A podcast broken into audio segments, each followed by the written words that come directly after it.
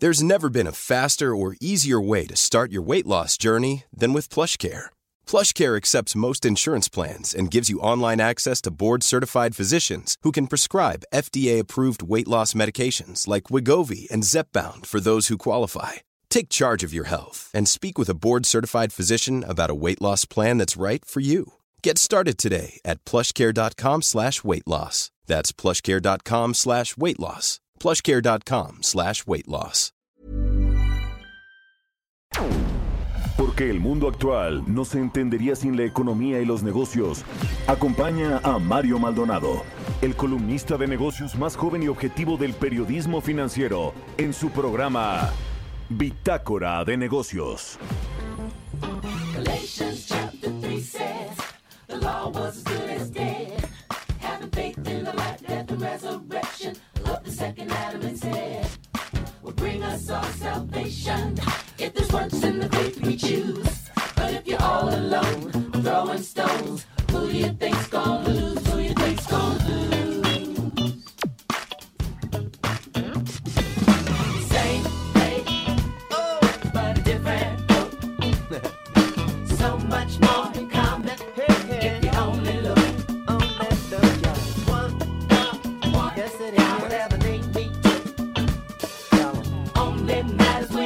To war. What are we, what are we, what are we fighting for? I hitched the train between here St. Paul. Had no idea. Had sleep in a big stall. Once I got home, that dread that covered me. Nothing like that disappointment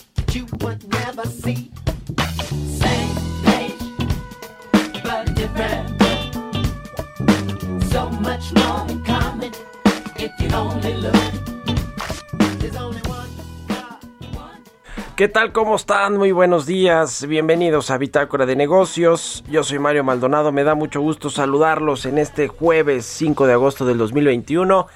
Son las 6 de la mañana con 4 minutos. Estamos transmitiendo en vivo desde la Ciudad de México en la cabina de El Heraldo Radio. Un saludo a quienes nos escuchan a través de la 98.5 de FM aquí en la capital del país.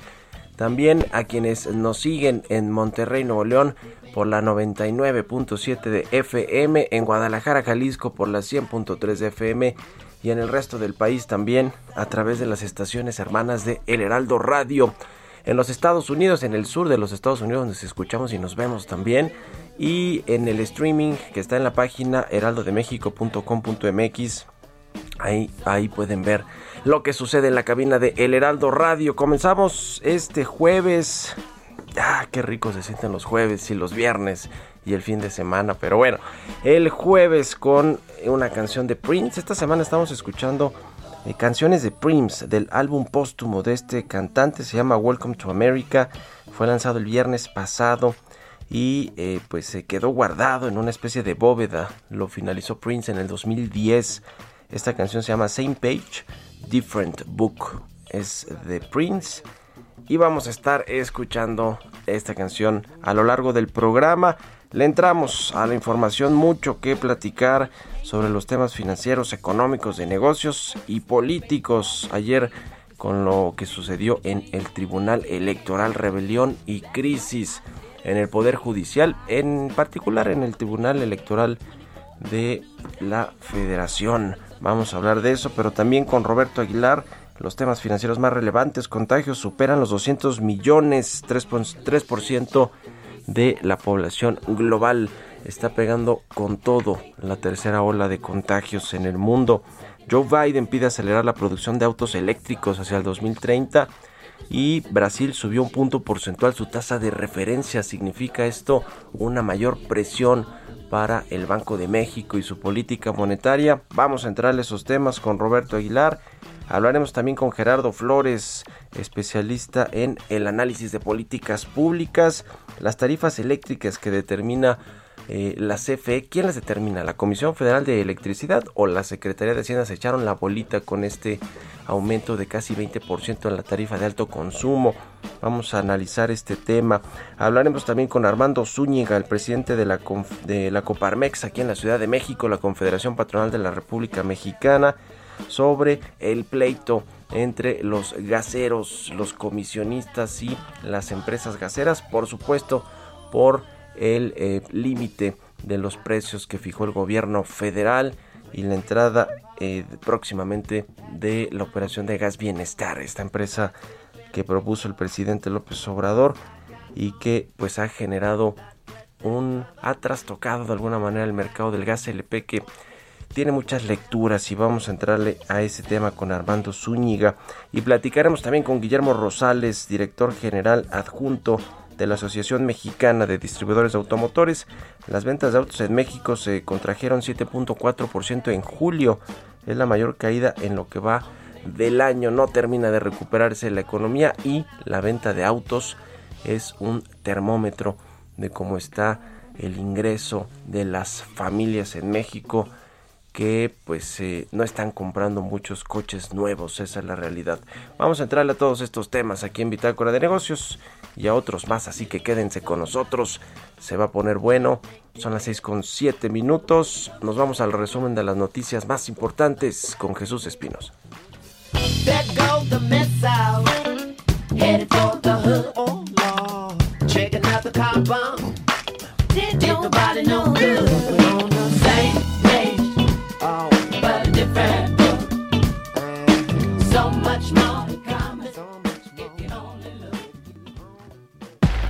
El resumen. Este miércoles el presidente Andrés Manuel López Obrador informó que se está analizando presentar denuncias en contra de distribuidores o comisionistas que se nieguen a cumplir con la obligación de prestar el servicio de suministro de gas. Se está analizando la posibilidad de presentar denuncias en contra de quienes eh, se nieguen a cumplir con su obligación de prestar el servicio de un insumo fundamental para la gente, desde distribuidores hasta comisionistas. Mientras que Rocío la secretaria de Energía, publicó en su cuenta de Twitter que hay suficiente gas para abastecer todo el consumo que se requiere en el país. Dijo que no hay escasez ni falta del energético en el territorio nacional y que el gobierno trabaja para garantizar que la distribución sea ordenada y con precios regulados en apoyo a la economía familiar. El presidente de la Asociación Mexicana de Distribuidores de Gas Licuado y Empresas Conexas, Carlos Serrano, señaló que las distribuidoras están en contra del paro de actividades por parte de los comisionistas, ya que es un producto necesario en los hogares y una gran cantidad de empresas. Por la tarde de este mismo miércoles, la Unión de Gaseros del Valle de México informó del reinicio del suministro de gas licuado de petróleo en la Ciudad de México y zona metropolitana del Valle de México, luego de acordar un diálogo con las autoridades de la Secretaría de Energía y la Comisión Reguladora de Energía. Fitch Ratings informó que Pemex y América Móvil lideran los mayores vencimientos de bonos con vencimiento en 2024, donde el monto de la petrolera mexicana asciende a 10.1 mil millones de dólares adeudados y América Móvil 4.3 mil millones de dólares. Bitácora de negocios en El Heraldo Radio. El editorial.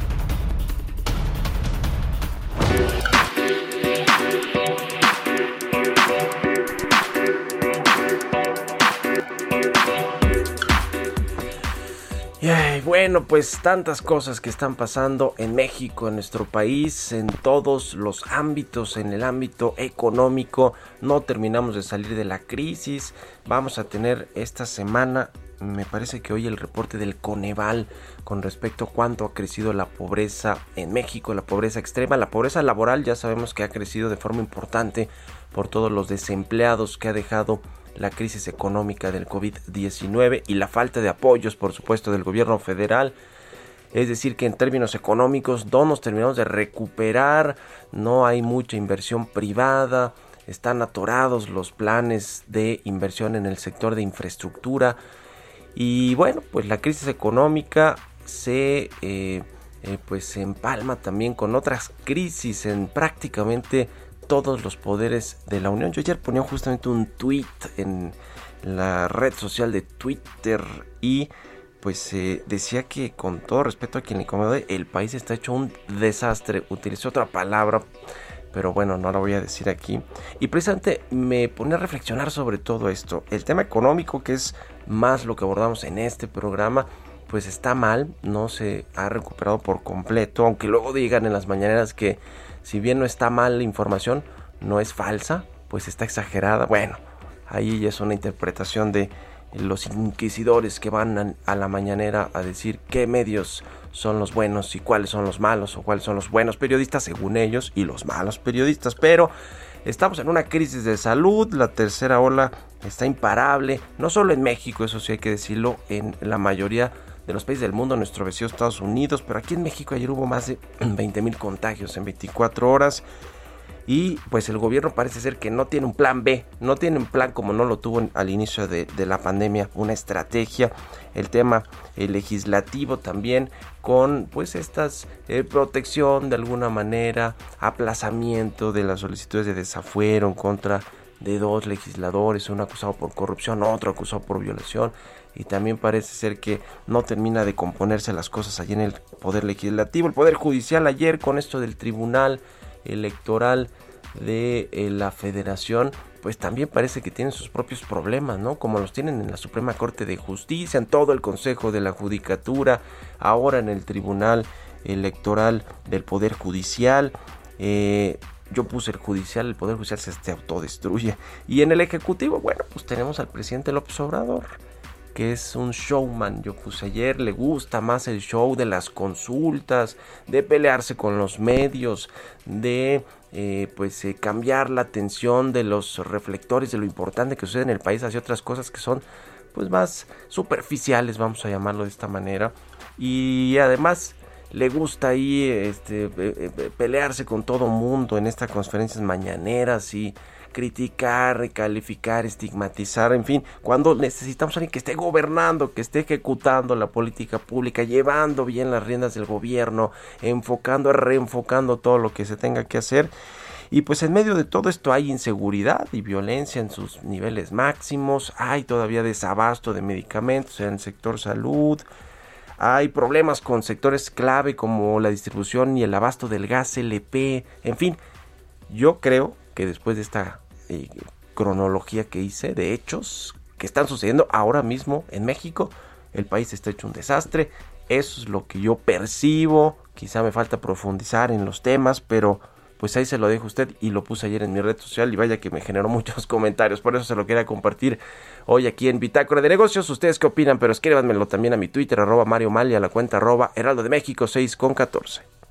El reto Actinver ha regresado. Aprende sobre finanzas con expertos con más de 40 cursos y 120 pláticas. Prueba tus conocimientos en un simulador que recrea los movimientos de la bolsa. Participa y podrás ganar hasta 500 mil pesos o premios todos los días. Inscríbete antes del 8 de agosto y recibe 20% de descuento. Inscríbete en retoactinver.com.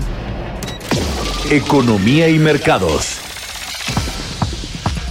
Roberto Aguilar ya está con nosotros aquí en Bitácora de Negocios. Mi querido Robert, muy buenos días. ¿Qué tal Mario? Me da mucho gusto saludarte a ti y a todos nuestros amigos. Pues fíjate que la mayor parte de las acciones asiáticas mantenía las ganancias de la semana a pesar de las declaraciones de un miembro de la Reserva Federal de Estados Unidos ayer que impulsaban al dólar y pesaban sobre el apetito por el riesgo la incertidumbre sobre la política china también aumenta la inseguridad de los inversionistas. Y es que ayer el vicepresidente de la Reserva Federal, Richard Clarida, uno de los principales artífices de la nueva estrategia de la política monetaria del Banco Central, considera que las condiciones para subir las tasas podrían cumplirse ya, Mario, a finales de 2022.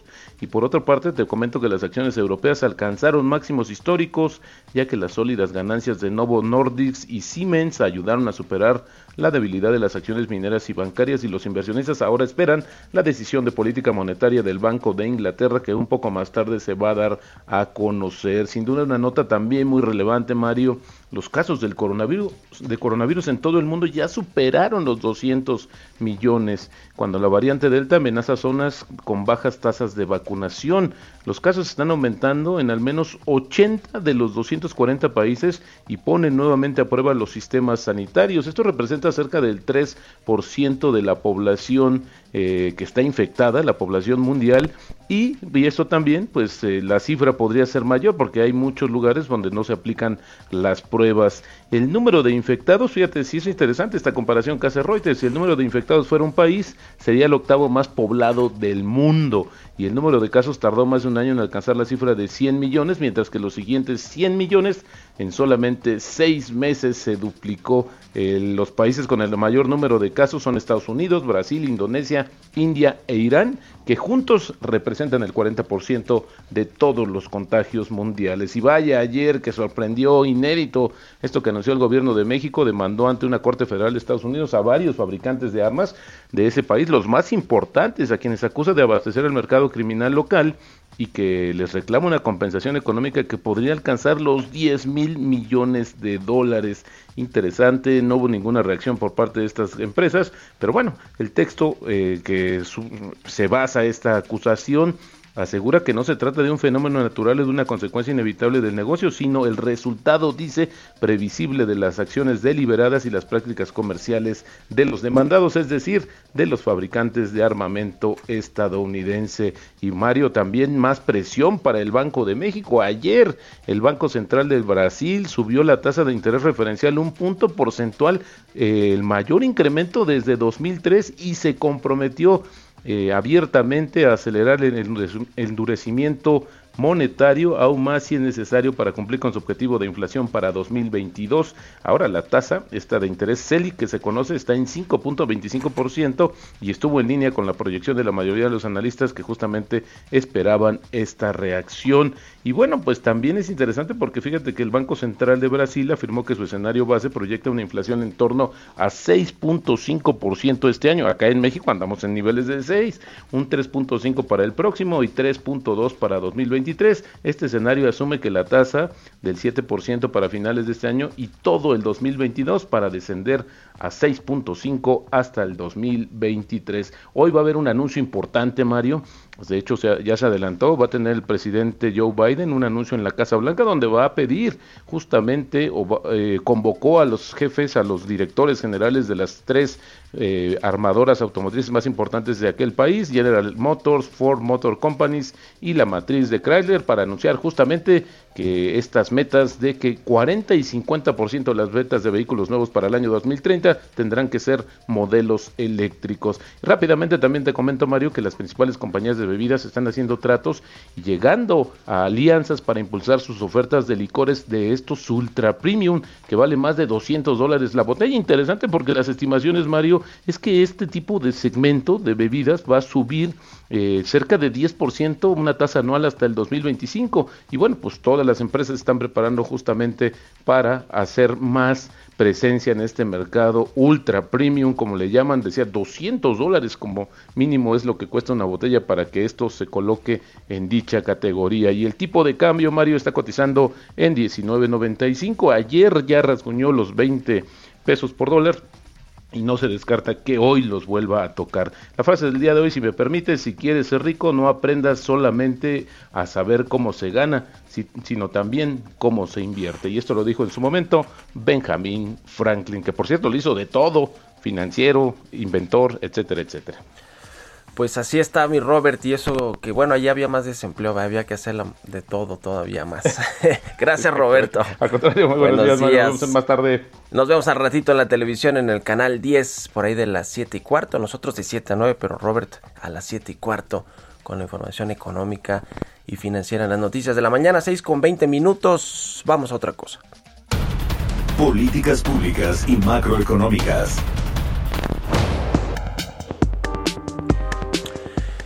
Bueno, pues las tarifas de los energéticos en México, vaya que le han causado un dolor de cabeza al presidente López Obrador, quien llegó al gobierno diciendo, prometiendo que no iban a aumentar eh, más allá de la inflación las tarifas de la gasolina, de la electricidad y ahora del gas LP y todo le ha aumentado y para hablar de esto saludo con mucho gusto a Gerardo Flores, nuestro analista de los jueves, experto en temas de análisis de políticas públicas. Gerardo, buenos días, ¿cómo estás? Muy bien, Mario, muy buenos días. Un saludo para todos. Pues, ¿cómo ves el tema particular de la electricidad y esta tarifa de alto consumo? ¿Quién la, quién la fija? La, Secretaría de Hacienda, la Comisión Federal de Electricidad echaron la bolita. ¿Cómo ves este asunto?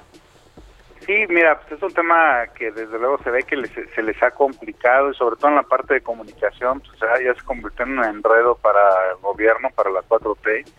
Eh, ayer vimos como en la, en la sección de eh, quién es quién en, en- en las noticias que dan en, o que abordan en la mañanera, eh, se tocó esta, es una nota que publicó el Reforma eh, hace unos días con relación justamente al tema de la, del incremento en la tarifa eléctrica eh, conocida como DAC, que es para los de alto consumo, para los hogares de alto consumo o usuarios de alto consumo, ¿no?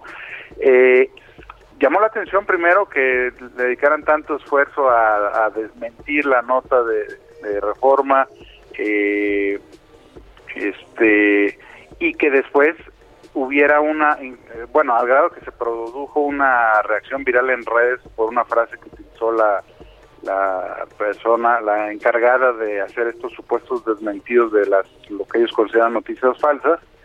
Eh, y luego hubo un airado comunicado o escrito de la CFE al, al diario Reforma, pues cuestionando la nota y según ellos aclarando eh, los incrementos, ¿no? Lo que a mí me llamó mucho la atención es que, eh, en efecto, como tú decías, el presidente lleva pues, todo este tiempo desde que asumió el cargo eh, declarando, insistiendo, siendo reiterativo de que no iba a haber incrementos en las tarifas de los combustibles, ni del gas, ni de la electricidad, ni de la gasolina. Este, y sin embargo, en el caso particular que señaló el reforma, eh, hay un incremento eh, inequívoco de tanto hay dos conceptos uno que es el concepto del cargo fijo y otro que es un cargo variable. En ambos casos el incremento es eh, pues notorio yo te diría eh, por ejemplo yo tengo entre agosto de 2021 y abril de 2020 por ejemplo en el cargo fijo hay un incremento nominal de 12.2% y en el cargo variable del 25.9% eso es revisando nada más mi recibo, ¿eh? no estoy hablando de estadísticas que vi por ahí, yo revisando mi recibo y comparando los cargos de la tarifa que en este caso a mí me aplica, este, son esos incrementos, ¿no? Eh, la Comisión Federal de Electricidad en un comunicado eh, muy airado, te digo, con un tono siempre de estos medio eh, pues a, a la, a la ofensiva, eh, sí, cuestiona cuestiona la- los números que publicó Reforma y, y me llama la atención porque este, dice que todo esto es- que, que- no es verdad y que el incremento en promedio es solo del 9.1% y que está por debajo de la inflación. En la en la parte en la parte inicial de su escrito reconocen que son incrementos reales. Cuando tú hablas de un incremento en términos reales es lo que se incrementó eso, eh, lo que tú estás comparando por arriba de la inflación, ¿no? Entonces, llama la atención que quieran envolvernos, que quieran confundirnos, cuando evidentemente hay un incremento en términos reales por encima de la inflación, lo cual, pues, eh, digamos, se sale del compromiso o promesa presidencial Sí. de que no haya incrementos este, por arriba de la inflación. Y en la electricidad, pues, están enojados porque Reforma los puso en evidencia, ¿no? En evidencia, pues sí. ¿Qué cosa con el tema energético? Muchas gracias, Gerardo. Muy buenos días. Muy buenos días, Mario. Un abrazo, Gerardo Flores. Síganlo en Twitter, Gerardo Flores R. Vámonos a la pausa, ya volvemos. Continuamos en un momento con la información más relevante del mundo financiero en Bitácora de Negocios con Mario Maldonado. Regresamos. Estamos de vuelta en Bitácora de Negocios con Mario Maldonado. Entrevista.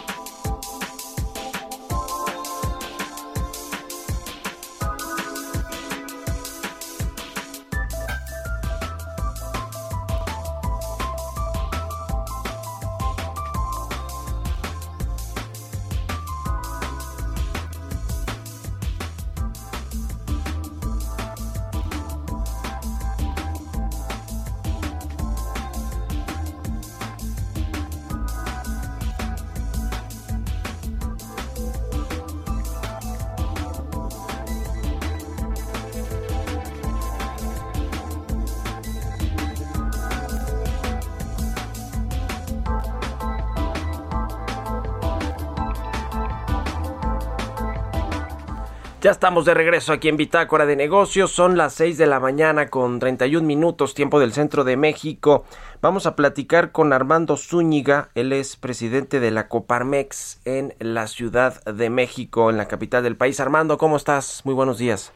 Muy buenos días, Mario. Muy bien, muchas gracias. Saludo al auditorio. Gracias por tomar la entrevista. El tema del gas LP que pues involucra prácticamente a todo mundo, sobre todo a las familias, a los, a los hogares donde eh, llegan estos cilindros o estas pipas de gas LP a surtir eh, de el combustible a las eh, casas, a los hogares. Bueno, pues ha habido este problema con los precios que han aumentado hasta 30 y, hasta 30 y tantos por ciento.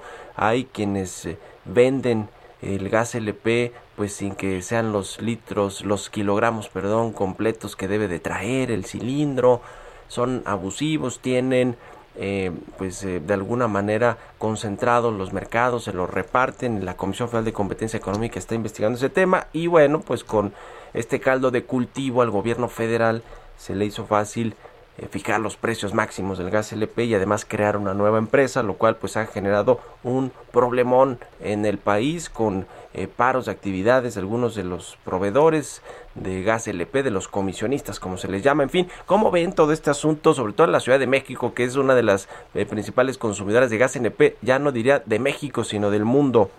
Armando. Sí, mira, pues muy, muy preocupados, como tú sabes, de por sí estamos viviendo una crisis económica, una crisis de salud, y lo que menos queremos es otra crisis que genere esta escasez de gas.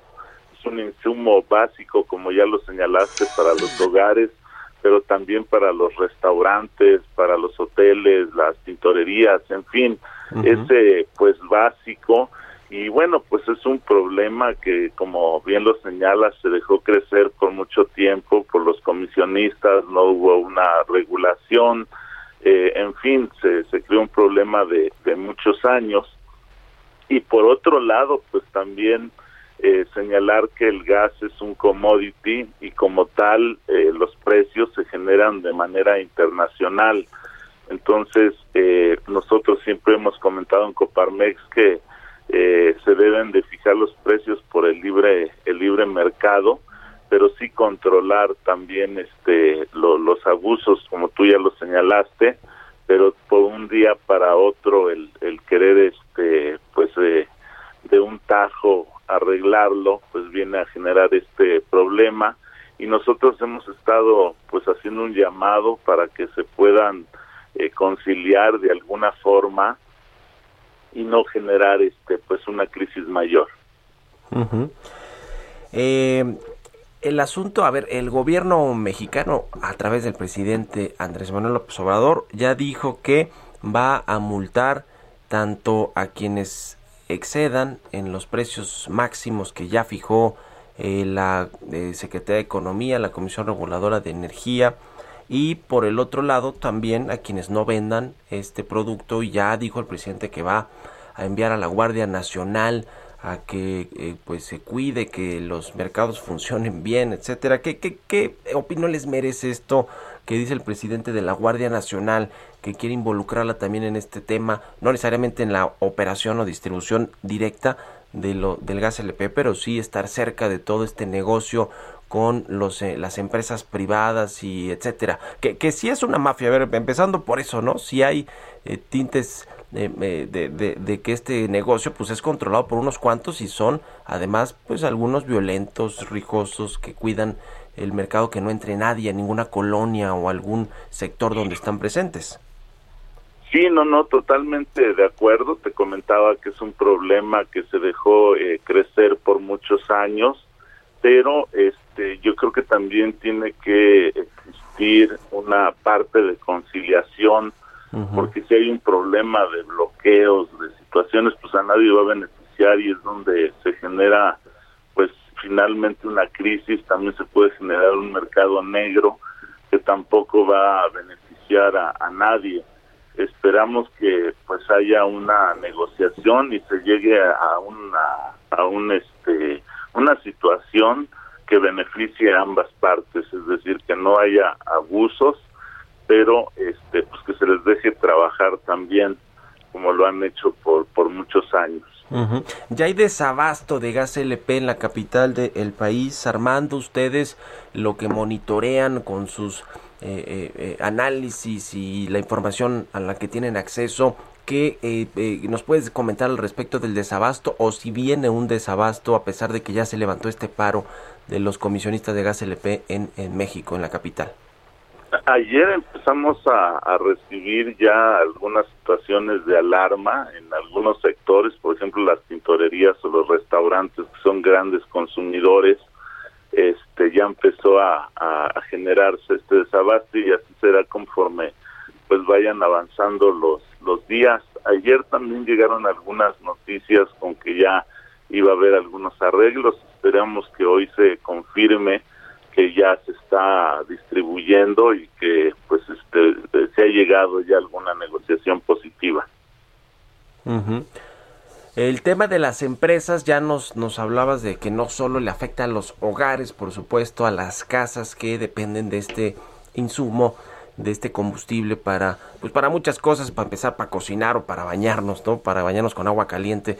Pero también los restaurantes muchos negocios eh, eh, incluso industrias no eh, funcionan a través de este de este combustible. Algunos negocios pequeños a lo mejor los grandotes usan el gas el gas natural las industrias etcétera pero muchas otras más pequeñas medianas echan mano de este combustible también para sus procesos productivos industriales. En, en, en, el, en el tema económico cuánto ha afectado o puede afectar esta situación bueno es que es paulatino. En el primer día pues como te comentaba se afectan sobre todo negocios pequeños como restaurantes eh, como eh, tortillerías tintorerías.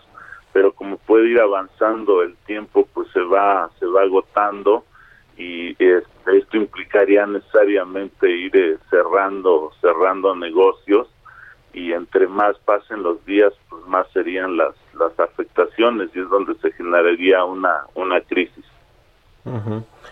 Ustedes están eh, mediando para que haya consensos entre el gobierno y lo digo también en la capital del país porque la jefa de gobierno Claudia Sheinbaum pues también está muy metida en el tema eh, eh, puesto que es uno de los principales mercados de consumo de todo y obviamente también de gas LP. Eh, eh, ¿Tienen alguna relación ahí con el sector privado, con algunos de los de las marcas o de los comisionistas que son más bien independientes que revenden el gas LP? En fin, ¿tienen alguna posición activa sobre este conflicto?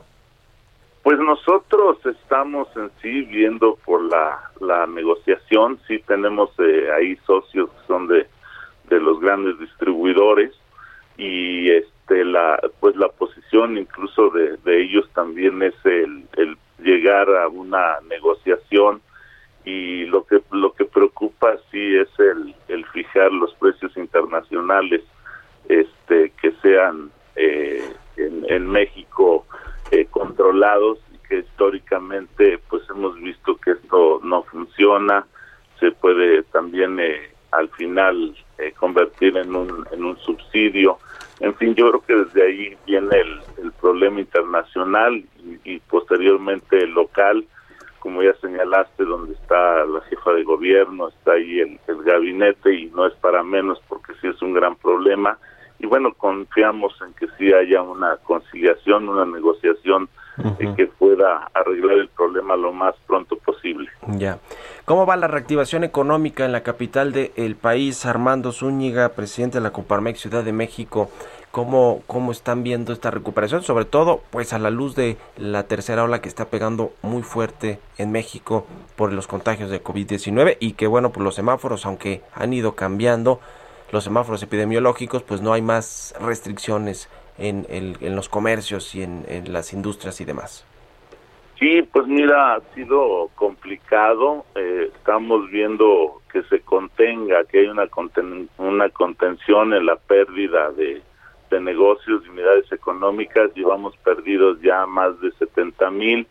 Eh, empezaba a haber ya una recuperación, pero ahorita con nuevamente el aumento de los contagios, eh, pues se ha eh, complicado nuevamente la, la confianza, aunque no se ha cerrado ningún sector nuevamente y esperemos que esto no suceda, pero sí la, la percepción de la gente que empieza nuevamente a resguardarse y pues necesariamente esto esto afecta. Esperamos que avance la vacunación que es uno de los puntos importantes que planteó la jefa de gobierno en su plan de reactivación económica que presentó hace hace una semana pues creemos que esto es lo de los únicos puntos que nos van a ayudar no el que vaya avanzando la vacunación y por nuestro lado pues buscar este créditos que ya tenemos negociados con la banca comercial, miles de créditos para poder eh, ayudar sobre todo a pequeñas y medianas empresas. Con esto, bueno, pues contener y posteriormente necesitaremos un plan mínimo a tres años, a gran escala, donde tengamos que trabajar de la mano del gobierno para generar nuevas empresas y recuperar lo perdido. Pues ahí está el eh, tema. Vamos a, seguramente dará de qué hablar todo este asunto en los próximos días y sí. Eh, pues eh, requerimos ahí estar de nuevo en cuenta en contacto con ustedes, los, los buscaremos. Te agradezco mucho Armando Zúñiga, presidente de la Coparmex Ciudad de México. Gracias por la entrevista y muy buenos días. Muy buenos días Mario, un gusto, saludos. Hasta luego, que estés muy bien. Sobre este tema del gas LP, fíjese que el Heraldo de México en su versión impresa y digital trae un análisis sobre el, eh, tema de, bueno, de entrada el calvario que han tenido que sufrir muchos capitalinos y en general muchos mexicanos, pero sobre todo aquí en la capital del país, para abastecerse de gas LP, para rellenar el tanque. Cientos de consumidores han intentado cargar sus cilindros de gas sin éxito y hay pues toda una crónica ahí en el Heraldo de México sobre este calvario de muchos mexicanos, pero también eh, pues se habla y, ha traído este tema sobre el aumento de los precios del gas LP. Se vende en 32% más caro el eh, cilindro de gas. Tiene que ver con pues, la inflación de los energéticos a nivel internacional, del precio del petróleo en particular, porque es un subproducto de petróleo el gas LP y esto pues ha afectado por supuesto el precio final. Ahora es toda una cadena de importación, de almacenamiento, de distribución o de producción, que también la tiene Pemex, pero en menor medida, y de, y de distribución, sobre todo la distribución es donde están los márgenes para los, eh, las empresas del gas, tanto los grandes corporativos, que además está, pues eh, es un oligopolio, están monopolizados los negocios de gas LP por regiones, eso es cierto, esa es la realidad, es evidente y la Comisión de Competencia sí se ha tardado, la verdad, creo yo, en, en, poner multas, en poner un alto a toda esta concentración del mercado de gas LP. Pero, pues también los comisionistas, que son los que hicieron el paro, son los que se quedan con un poquito de la comisión o de las ganancias por distribuir el gas LP. Las empresas grandototas son las que sí ganan. Y además de todo, pues hay tantas denuncias de que no eh, dan los cilindros de gas completos con los kilogramos que deben de tener son más caros, 32% más caros por lo menos están vendiendo los cilindros de gas LP, porque además ese es el problema cuando generas desabasto por estos paros eh, de los gaseros en contra de la de los aumentos o de la de los topes máximos de los precios, pues cuando hay desabasto hay más o eh, demanda eh, de, de, personas que quieren consumir el gas LP y eso pues hace que los precios se vayan al cielo, es decir, puede salir contraproducente todo este eh, pues eh, este intento de tratar de regular el mercado del gas LP, aunque como yo lo digo, se lo dije aquí al, presidente de la Coparmex de la Ciudad de México, pues hay unas mafias impresionantes, históricas en el gas LP, que pues nadie ha hecho nada, por lo menos creo que aquí se está tratando de ponerles un alto a estos empresarios. ¿Ustedes qué opinan? Ah, no soy ahora mi editorial. A 6 con 45, vamos a otra cosa. El reto Actinver ha regresado. Aprende sobre finanzas con expertos con más de 40 cursos y 120 pláticas. Prueba tus conocimientos en un simulador que recrea los movimientos de la bolsa. Participa y podrás ganar hasta 500 mil pesos o premios todos los días. Inscríbete antes del 8 de agosto y recibe 20% de descuento. Inscríbete en retoactinver.com. Historias empresariales.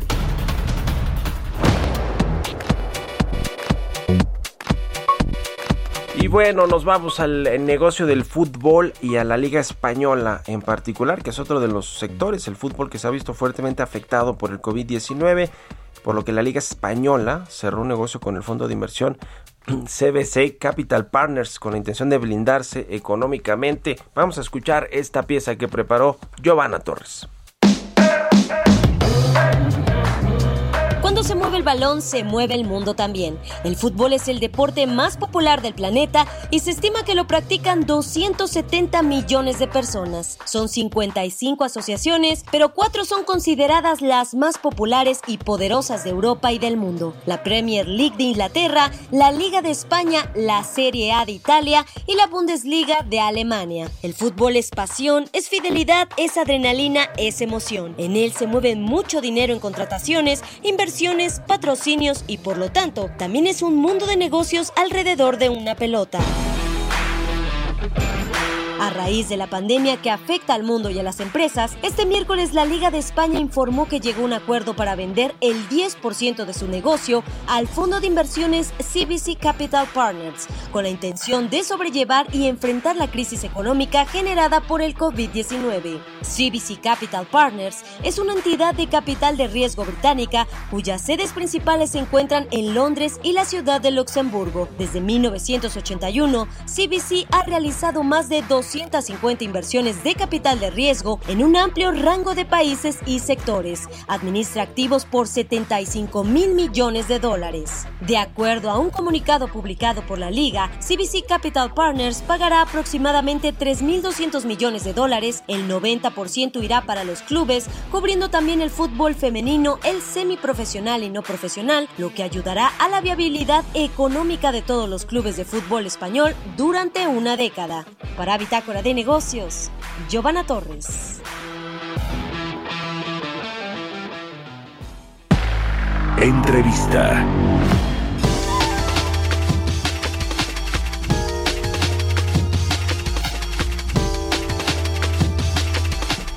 Y bueno, le platicaba al inicio del programa sobre el sector automotriz en México, la venta de autos que se eh, contrajeron 7.4% en julio. La venta de autos nuevos, esta es la mayor caída en lo que va del año. Parece ser que comenzaba a repuntar un poquito y pues en eh, junio, en julio, perdón, volvió eh, a esta contracción importante de 7.4% para analizar todo este mercado de los autos y de los autos nuevos, de las ventas y del sector en general. Me da mucho gusto saludar a Guillermo Rosales, él es director general adjunto de la Asociación Mexicana de Distribuidores de Automotores. Guillermo, ¿cómo estás? Muy buenos días.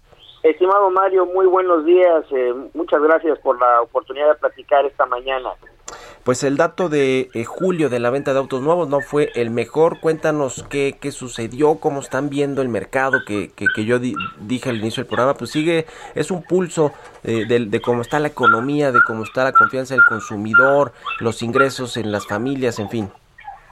Sin duda alguna que el mercado automotor es un indicador y sobre todo es un indicador, que puede decirse que en tiempo real de cómo eh, se encuentra eh, la economía eh, nacional y el ánimo de los consumidores y también factores del orden global que están influyendo en esta curva de recuperación post pandémica, aunque hay que corregir estamos todavía dentro de la pandemia, sin embargo, en términos de el desarrollo de la economía, pues sí, estamos en una en una fase de recuperación.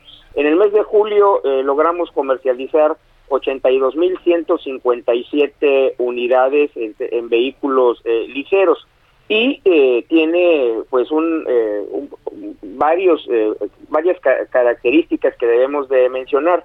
Si bien es cierto que como estás refiriendo tuvimos una fuerte disminución del 7.4% con respecto al mes anterior, al mes de junio, y esto es eh, pues eh, desalentador. Eh, ya lo estábamos esperando, quedamos muy cerca de lo que fue nuestra estimación para el mes, que la traíamos en 84 mil unidades, una desviación del 2.5% con respecto al dato observado. sin embargo, Mario, cuando hacemos la comparación del resultado del mes de julio contra el mes de julio del año pasado, traemos un incremento del 12.7%. Claro, el mes de julio del 2020 estábamos eh, apenas en, el, en la consolidación de la reapertura de actividades en todo el país, como recordará el auditorio, abril y mayo, cierre obligado de eh, actividades no esenciales, entre las que se incluyó la venta de vehículos. En junio gradualmente inició la eh, reactivación de la economía y ya en julio tuvimos actividades en todo el país en el 2020. Eh, con esta cifra, Mario, estamos acumulando en los eh, siete meses que han transcurrido del 2021 602.681 unidades que nos dan un incremento del 18.3%. Eh, por eso te hablaba yo de eh, resultados que nos dan un claro oscuro, ¿no? Por un lado, sí estamos en, en, el inicio de una fase de recuperación, eh, nosotros tenemos en nuestro análisis que el punto de inflexión ocurrió en el mes de marzo, es decir, en febrero tocamos fondo después de 48 meses consecutivos con resultados negativos, claro, en la comparación respecto al mismo mes del año eh, precedente, y eh, hemos hilvanado cinco meses con esta tendencia. Una, una recuperación que, cierto, va perdiendo velocidad y de eso lo denota el dato al que tú haces referencia, la caída con respecto al mes de junio. Eh, esta tendencia eh, creemos que continuará eh, y nos estará dando hacia el cierre del año que seguiremos recuperando terreno pero a una menor velocidad, de tal suerte que para el cierre del año estamos considerando que tendremos un incremento cercano al 13%, eh, esperamos cerrar con un millón setenta y dos mil unidades. Eh, con este crecimiento estimado del de 13%, no lograremos revertir la caída del 28% que tuvimos en el año 2020 y consideramos que será hasta el último cuarto del 2023 cuando podamos tener niveles de venta similares a los del 2019 eh, cuando eh, llegamos a un millón trescientos diecisiete mil unidades. Por el momento estamos corriendo en el acumulado enero-julio todavía 19% por abajo de lo que eh, fue el año 2019, muy lejos del año récord 2016, Mario. Sí. En, en, menos de un minutito que nos queda antes de despedirnos, Guillermo, ¿cuáles son los factores que todavía están disminuyendo ahí la confianza de los, de los consumidores, de la gente para adquirir un auto nuevo? Eh, la mayoría se hace a través de crédito, es la pandemia, ¿qué, qué es lo que están viendo? Eh, en términos de la pandemia, eh, se ha venido teniendo una adaptación eh, en general de la población a coexistir con ella. Estamos eh, viendo ya eh, una presencia cada vez mayor en los pisos de venta. Sin embargo, el principal factor limitativo de la demanda tiene que ver con la capacidad de endeudamiento. Se perdieron ingresos en general en el mayor número de familias de nuestro país y eso limita la capacidad de renovación de sus vehículos. Y del lado de la oferta, lo que ya has comentado muy ampliamente en tu programa, le has venido dando seguimiento, tenemos problemas de inventario eh, debido a la insuficiencia en la eh, proveeduría de semiconductores a nivel global y eso está afectando al mercado mexicano eh, que nos da la imposibilidad de atender los pedidos de muchos de nuestros clientes. Pues ahí está el tema de eh, la producción también con los semiconductores. Gracias, eh, como siempre, por haber tomado la entrevista, eh, estimado Guillermo Rosales, y nos vemos, nos escuchamos pronto. Gracias, buenos días. Buenos días, Mario. Hasta luego. Gracias a todos ustedes por haber sintonizado Bitácora de Negocios. Se quedan con Sergio Lupita. Nos escuchamos mañana a las seis. Buenos días. Esto fue Bitácora de Negocios con Mario Maldonado, donde la H suena y ahora también se escucha. Una estación de Heraldo Media Group. Mom deserves the best, and there's no better place to shop for Mother's Day than Whole Foods Market. They're your destination for unbeatable savings, from premium gifts to show-stopping flowers and irresistible desserts. Start by saving 33% with Prime on all body care and candles. Then get a 15-stem bunch of tulips for just $9.99 each with Prime. Round out Mom's menu with festive rosé, irresistible berry chantilly cake, and more special treats. Come celebrate Mother's Day at Whole Foods Market.